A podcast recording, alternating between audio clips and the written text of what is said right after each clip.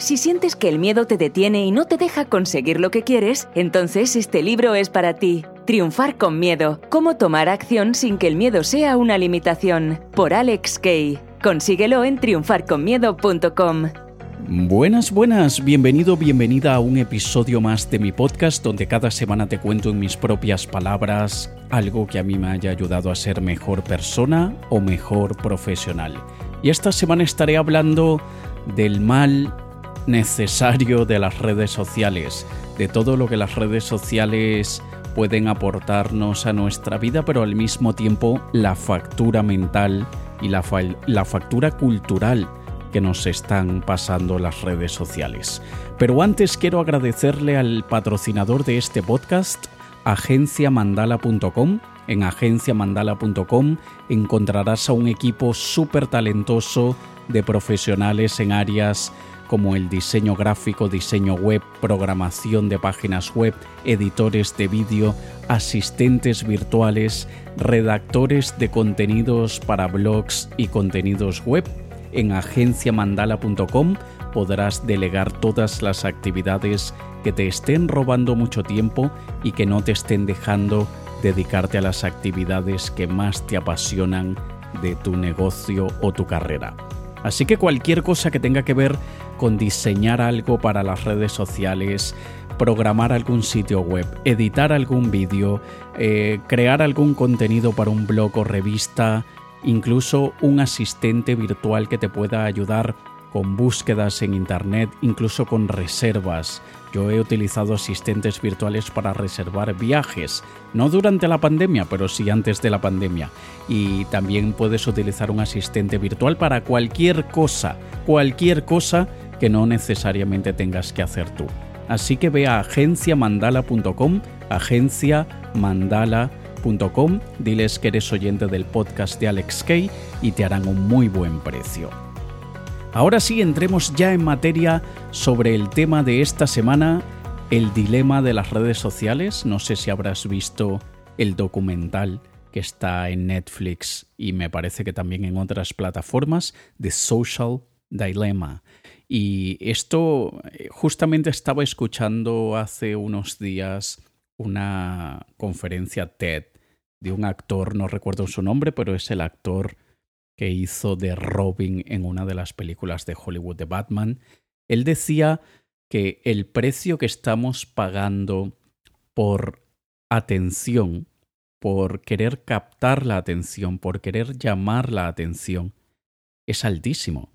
Y esto es algo que no solamente lo hacemos los que trabajamos en Internet y trabajamos con redes sociales como herramienta de promoción y de marketing, sino cualquier persona, cualquier persona que publique lo que sea en Internet, lo hace para llamar la atención. En mayor o menor medida. Y yo sé que habrán personas que en este momento me escuchan y dirán, no, no, yo publico cosas porque quiero compartirlas con mis contactos. Bueno, seamos honestos, estás buscando la atención de tus contactos. Y no te sientas mal, es algo perfectamente natural. El ser humano siempre busca validación, aprobación, eh, de alguna manera apoyo o estímulo. Y eso está bien. Eh, lo, lo importante es que no nos autoengañemos creyendo que no lo hacemos por la búsqueda de la atención, porque eso sería totalmente falso. Si tú publicas algo, y sobre todo, sobre todo, si tú tienes tu perfil en las redes sociales abierto, es decir, que cualquier persona puede ver lo que tú publicas. Y si utilizas hashtags y si utilizas geolocalización, lo estás haciendo para llamar la atención. Quieres captar ojos de otra gente que probablemente ni siquiera sabe que existes. Y repito, eso está bien, pero no te autoengañes diciendo que no lo haces por esa razón. Cuando nosotros queremos compartir algo realmente con la gente que apreciamos y que sabemos de verdad que nos aprecia, muchas veces lo hacemos directamente con ellos, les enviamos un WhatsApp o incluso, no sé si tú lo tengas en la tuya, pero yo lo tengo en la mía y gente que conozco también. Tenemos grupos privados en Telegram o en WhatsApp o en donde tú quieras, donde está mi madre, mi padre, mis hermanos, mi cuñado, y ese grupo tan íntimo, tan privado, ahí conversamos y compartimos cosas que realmente queremos compartir con la familia. Ahora, cuando pasamos al plano de redes sociales, donde tenemos agregada gente que ni conocemos o amigos con los que no tenemos ningún tipo de intimidad ni compartimos prácticamente nada hace décadas. Y, y, estamos subiendo fotos de la comida, de la fiesta, de la playa en la que estamos el fin de semana, lo estamos haciendo por la atención. Más allá que cualquier teoría de la conspiración que pueda surgir alrededor del tema, debemos aceptar que el modelo de negocio de Facebook, de Instagram, de Twitter, incluso de esta misma plataforma donde me estás escuchando ahora, el modelo de negocio es mientras más ojos y oídos tengamos, más posibilidades de monetizar esos ojos y oídos delante de las empresas. La gente dice que Facebook es gratis, que Instagram es gratis y creo que a esta altura del campeonato, como se dice, creo que ya sabemos que no hay nada gratis y que ellos utilizan nuestros datos, pero no es tanto nuestros datos como algunos dicen, me van a robar el nombre, el email y el teléfono. Eh, eh, probablemente sí, pero no es eso lo que realmente le hace ganar dinero a una red social. Una red social se alimenta con gente como yo que pagamos un montón de dinero en publicidad todos los meses. Yo no seré de los que más gasta, pero puedo gastar alrededor de 3.000, 4.000, 5.000 euros al mes en publicidad en las redes sociales.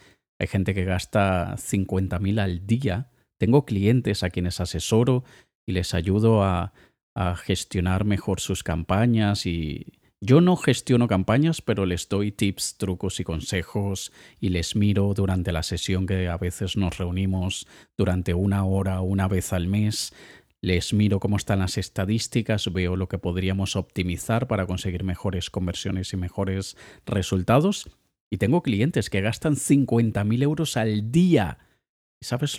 Es, es, una cantidad loca, pero lo, lo hacen porque esos 50.000 al día se les convierte en 60.000 euros de facturación al día. Es decir, al día les está quedando alrededor de 10.000 euros de facturación antes de impuestos, desde luego, y antes de, de otros gastos, pero les está quedando 10.000 euros brutos de ganancia para ellos.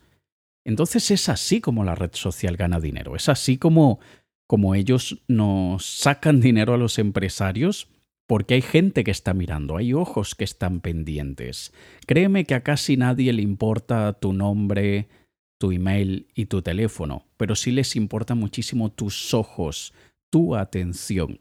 Eso me importa a mí, le importa a otros empresarios, incluso te importa a ti si quieres compartir ese viaje que hiciste maravilloso la semana pasada.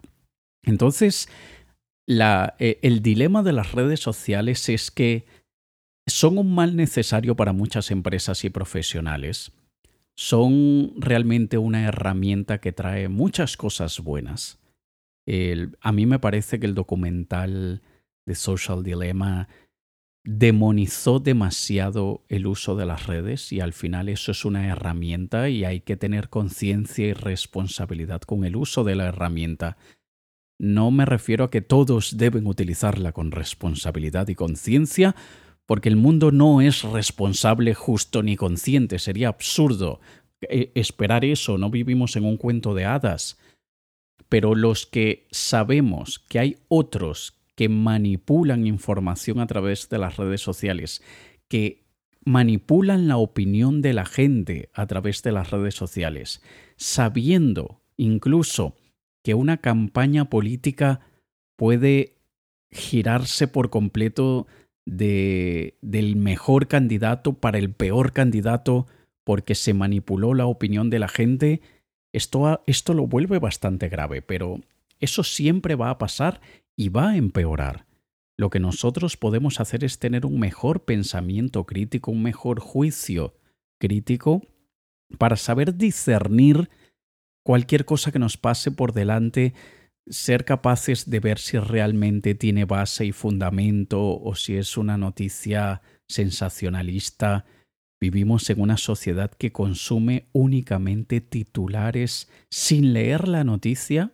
Si el titular te dice algo que confirma cualquier cosa que tú pienses en relación a un tema o que de alguna manera te asuste, que vaya a tus necesidades más básicas y que, y que toque esos nervios que pueden de alguna manera hacerte sentir que tu seguridad, estabilidad y que tu vida puedan afectarse, la gente va y los comparte sin siquiera leer la noticia. Y hay que entender que los periodistas, los medios de comunicación, cualquier persona que tenga un blog, un sitio web de noticias o lo que sea, también necesita de esa atención, también necesita de esos ojos y esos oídos y por lo tanto se crean tantos titulares de los que llaman clickbait o anzuelo de clics. Y se crean de esa manera porque si no lo haces así, la gente no hace clic somos muy sádicos, somos muy básicos a la hora de, de, dejar que nuestra mente nos diga qué es interesante para nosotros y qué no es. Yo he hecho pruebas y de hecho pronto, no sé si el mes que viene, aún no lo he decidido, voy a publicar un experimento que hice aposta a propósito para yo mismo medir qué tanto la gente quiere de forma consciente o subconsciente ser engañados. Y esto lo hice y voy a publicar los datos, voy a publicar las, las dos pruebas que hice, la de un titular honesto, real, bastante ético, versus otro súper sensacionalista e incluso ligeramente falso o manipulando un poco la realidad para convertir una realidad paralela y ya lo mostraré, pero ya te imaginarás el resultado. La gran, la, gran, mayoría de la gente se va por ese titular sensacionalista, amarillista, incluso ligeramente falso, mucho más que el titular verdadero, honesto, ético y que, y que antes de hacer clic ya te pinta más o menos qué te puedes esperar. Si eres oyente de mi podcast habrás oído que a veces yo coloco titulares como es mucho más importante manejar esto que manejar el tiempo. ¿Por qué utilizo esa palabra de es mucho más importante manejar esto que el tiempo? ¿Por qué no te digo ya en el titular que es esto? De hecho, si vas a episodios anteriores verás el este que te estoy comentando. Es básicamente ahí hablo sobre gestionar tu energía. Es más importante que gestionar tu tiempo. ¿Qué sucede si yo coloco en un titular gestionar tu energía es más importante que gestionar tu tiempo? Mucha gente, mucha gente va a sentir que solo con el titular, ah, vale, genial, ya sé, tengo que tener más cuidado a la hora de gestionar mi energía, así que ¿para qué voy a escuchar el episodio? Lamentablemente mucha gente es así. Y yo he visto en, en vídeos en YouTube, cuando te dicen, por ejemplo, 10 maneras de aumentar tu autoconfianza. Y la persona que creó el vídeo explica, da contexto, no es solamente eh, párate recto. Y no, explícame por qué. Eh, solamente parándome recto no, no creo que vaya a aumentar mi confianza. Dame un poco más de contexto, explícame un poco mejor. Pero hay siempre el tonto o tonta que escribe en los comentarios. No hace falta ver el vídeo, aquí te dejo el resumen de las 10 cosas para que sea para que tengas más autoconfianza. Como que si solo el ítem ya te da todo lo que necesitas. ¿Dónde está la explicación? ¿Dónde está el contexto? ¿Dónde está la elaboración de la idea? Entonces vivimos en, en, en esta sociedad en la que la gente lo quiere todo rápido, el atajo, lo quieren todo para ayer. Dámelo masticadito mejor y, de hecho si, si lo masticas tú y lo vomitas mejor porque me queda aquella papilla de bebé más fácil de digerirme a mí y, y la gente no quiere hacer ningún mínimo esfuerzo por nada. ¿Y qué, qué estamos creando? ¿Qué, qué, a dónde vamos con todo esto? Y es, es un dilema, ¿por qué? Porque lo necesitamos, pero al mismo tiempo nos está jodiendo completamente la vida. Y piensa que siempre, y volviendo a lo que había dicho antes, de que siempre que publicamos algo lo hacemos en aquella búsqueda de atención, yo te puedo decir por experiencia propia que aunque yo no soy de aquellos casos extremadamente exhibicionista, ni me gusta, de hecho, casi nunca comparto nada de mi vida privada. La gente, mucha gente se enteró que yo era casado cuando empecé a hablar de mi divorcio. Gente me escribió diciendo, no tenía ni la menor idea que tú eras casado, y casado hace tantos años. Porque no hablo generalmente de mi vida privada. Aquí en el podcast me abro más, por eso se llaman mis propias palabras, hablo contigo como que si le estoy hablando a un amigo y, cuento muchísimas cosas de mi vida personal, pero yo no lo hago por ese exhibicionismo de mi vida personal y que miren dónde estoy. Siempre, siempre he compartido una cosita u otra porque es parte del juego, es parte de ese mal necesario. Lamentablemente, y te, y te juro, te lo digo con el corazón en la mano, detesto tener muchas veces que publicar cuál es el coche que tengo, cuál es la casa que tengo, porque esos son recompensas que yo he recibido como fruto de mi esfuerzo. Pero vivimos en un puto mundo en el que parece que yo, en el caso mío, que yo soy consultor de negocios, consultor de marketing, entre otras cosas, parece que si yo no muestro que a mí me va súper bien, la gente no me cree. Y, tú me dirás, no, pero yo te puedo creer sin que, sin que muestres eso. Sí, si tú has visto mi contexto y has visto cómo yo transmito información, tú, has, tú ya sabes que yo sé de lo que estoy hablando, no necesitas nada de eso. Pero vivimos, una vez más, lo repito, vivimos en esta cultura en que aquel que muestra el mejor coche, la mejor casa, el mejor traje, capta la atención. Esa es la puerta de entrada. Primero capto la atención. Luego ya verán si soy bueno o no lo soy, pero tengo que captar su atención. Y por eso hay por ahí tantos ridículos y, gurús de negocios que te muestran el Lamborghini alquilado del amigo y van y retiran del cajero del banco mil euros en, billetes de 20 y, lo, y muestran el paquete de billetes así. Y, es todo para, para qué? Para llamar la atención, para captar la atención, para despertar envidia. En algunos es decir, yo quiero tener la vida que él tiene, ¿cómo hago para tener la vida que él tiene? Tengo que contactarlo, tengo que contratarle para que él me cuente cómo ha conseguido esa vida. Y este es el, este es el, el, el dilema, este es el enredo, el laberinto en el que nos hemos metido y, te digo que a mí me crea una depresión, me crea un asco saber que muchas veces estoy muy contento con el trabajo que he realizado, pero si no lo sensacionalizo, si no lo exagero, si no le pongo bombos y platillos, entonces no capto la atención y al no captar la atención la gente no se da cuenta de lo bueno que es. Es súper injusto, pero repito, la vida no es justa. Y aquí es donde vemos que muchas veces nosotros mismos juzgamos nuestro propio trabajo según qué tantos ojos nos hayan visto y qué tantas manitos de like hayan aprobado o validado el trabajo. Yo a veces he pasado una semana entera creando el guion de un vídeo, grabando el vídeo, con todo el trabajo que implica grabar un vídeo. La gente cree que es pulsar el botón del teléfono y ya está. No, yo tengo un estudio, tengo cámaras, tengo iluminación, tengo un editor, etc. Y luego ver la edición, hacer correcciones en la edición, decidir cuál es la miniatura del vídeo la música del vídeo, etcétera, etcétera. Una semana entera de trabajo con un contenido brutal, muy profundo, muy bueno, muy enriquecedor, que, que, transmite conocimientos y sabiduría para que los otros puedan utilizar ese conocimiento y sabiduría. Pero quizá si he optado por utilizar un título un poco más normal para no ser tan sensacionalista o una miniatura que no llame tanto la atención, que, que ahora, si te fijas, gran cantidad de miniaturas de vídeos en YouTube, sale la cara de alguien así, ¡ah! así como sorprendido con la boca abierta y expresiones de sorpresa y de asco y tal, y eso es para llamar la atención. Y yo digo, no, yo no voy a entrar en ese circo. Y al no entrar en ese circo, esa semana entera de trabajo se va a la mierda. Se va a la mierda.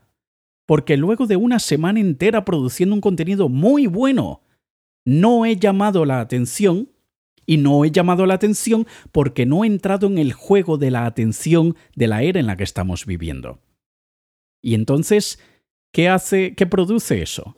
Vale, para la próxima utilizo un título más sensacionalista, una miniatura como las que no me gusta, me parecen ridículas, pero tengo que entrar en el juego. ¿Para qué? Para captar la atención. ¿Por qué quiero captar la atención? Porque tengo un negocio que requiere de la atención de la gente. Y entonces, ¿por qué tengo un negocio que requiere la atención de la gente? Porque coño, me gusta lo que estoy haciendo. Me siento muy bien haciendo lo que estoy haciendo. No me gusta muchas veces es el juego ridículo en el que caemos para hacer el trabajo que estamos haciendo. Pero es eso lo que muchas veces hace que, entremos en un círculo vicioso y que incluso aquellas personas como yo, que tuve mi época más exhibicionista, tuve mi época más drástica y polarizadora, pero que ahora estoy mucho más concentrado en impacto positivo, en crear un liderazgo nuevo, necesitamos nuevos y mejores líderes, líderes que tengan mucho más corazón y menos, menos interés en, en, tantas cosas que han tenido, menos interés en el poder. Eso, eso, la palabra poder resumiría todo lo que estaba tratando de encontrar, pero esa es la palabra que lo resume todo, poder. Un líder que esté menos preocupado por el poder y más preocupado por el crecimiento e impacto positivo de la gente que lo sigue. Y entonces eh, eh, es desgastante, es muy desgastante. Y yo recuerdo cuando hace cinco o seis años aproximadamente yo estaba tan harto de las redes sociales y de todo que me tomé un, un, descanso de cuatro meses, cuatro meses sin publicar nada, cuatro meses sin mirar las redes sociales, no veo qué están haciendo otras personas, no estoy esperando a ver cuántos likes recibió aquella publicación en Instagram, y yo era súper feliz durante esos cuatro meses. Me sentía súper bien. Pero como consecuencia negativa trajo que la gente empezó a olvidarme. Así de rápido, en cuatro meses. Es como, ah, este tío sigue vivo. Tenía como cuatro meses que no veía nada de él. ¡Cuatro meses, coño! Que no me desaparecí cuarenta años. ¡Cuatro meses! Pero recibía mensajes de aquellos como, ah, sigues ahí. Ah, estás vivo. Ah, eh, y, no, no, te has cansado ya, ¿por qué no te desapareces? Hay otros que entraron en juego. Porque también es eso, hay tanta información, tanta gente. Y a ver, todos tienen derecho a hacer lo que quieran. Pero entramos en, el, en, en la competición, en la guerra de quién es más sensacionalista para llamar la atención.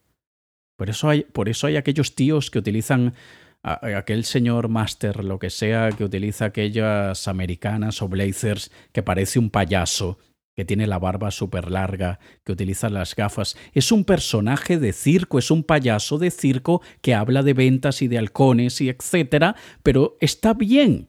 No lo puedo criticar porque está bien su manera de llamar la atención. Lo que critico es la puta sociedad en la que si no haces eso no estás a la altura de ese señor. Y es bastante frustrante. Y ese es el dilema. ¿Y, qué quiero?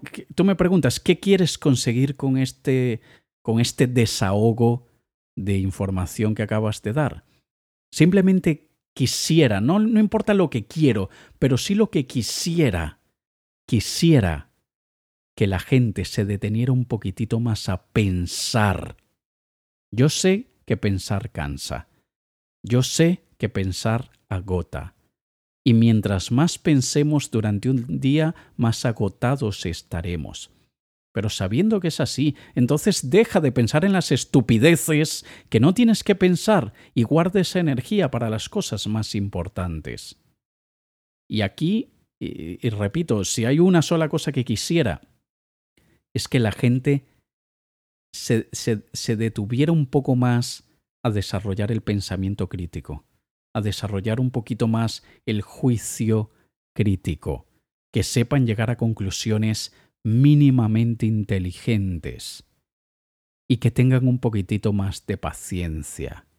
Porque también, si tú no eres súper bombástico en los primeros 30 segundos de un vídeo, de un audio tal, la gente perdió la paciencia y se marcha en otra cosa que los entretenga. Coño, que si yo quiero entretenerme, yo voy, busco una serie de televisión de comedia, yo voy y, y busco cualquier otro tipo de contenido que me estimule a nivel mental, sí, claro que sí, pero cuando quiero formarme, cuando quiero entrenar mi mente, cuando quiero entrenar mi, mi pensamiento crítico, no siempre estoy buscando quién es el que más me entretiene, más me divierte y más me hace reír.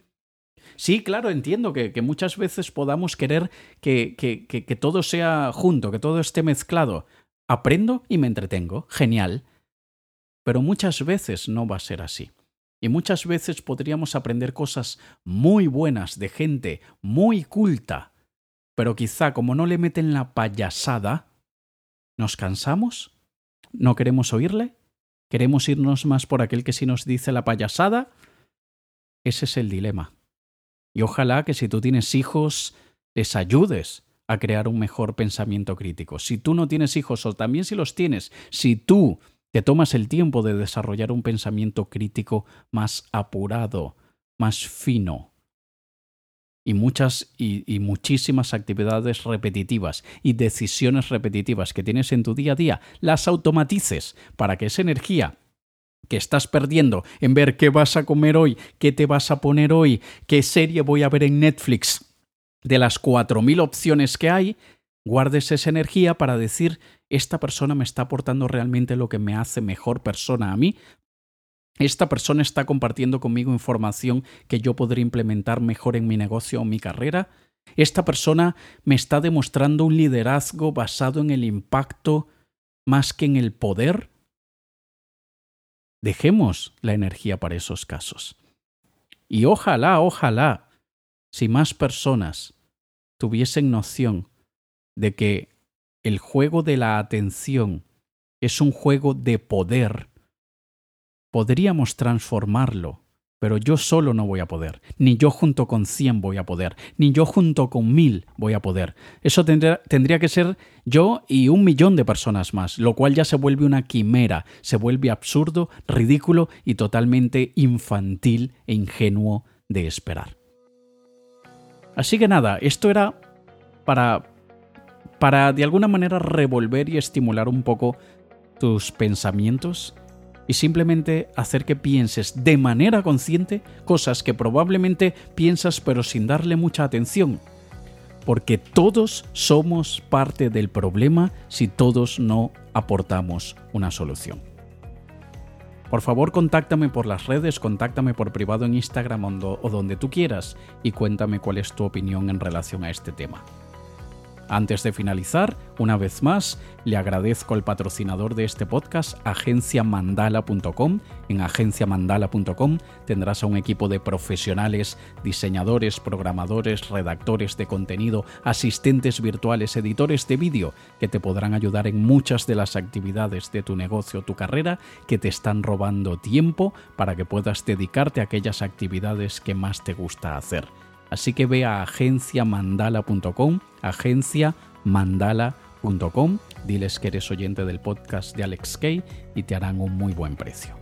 Nos escuchamos la próxima semana. Te ha hablado Alex Kay. Un saludo.